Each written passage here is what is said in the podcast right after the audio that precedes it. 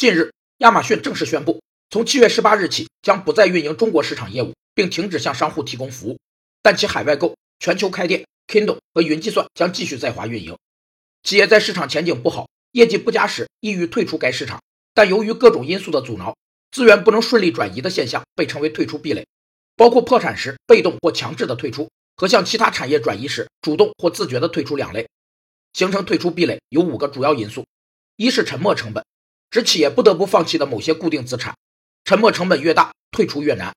二是解雇费用，指企业给员工支付的解雇工资。三是固定成本，主要包括企业撕毁原本订立的长期合同所产生的违约成本。四是结合生产，结合生产结果的一部分要单独退出是相当困难的。五是政策法规会限制生产某些产品的企业退出。有公开资料显示，亚马逊中国的电商业务市场份额在辉煌时曾达到百分之二十。而二零一八年已跌到了百分之零点六。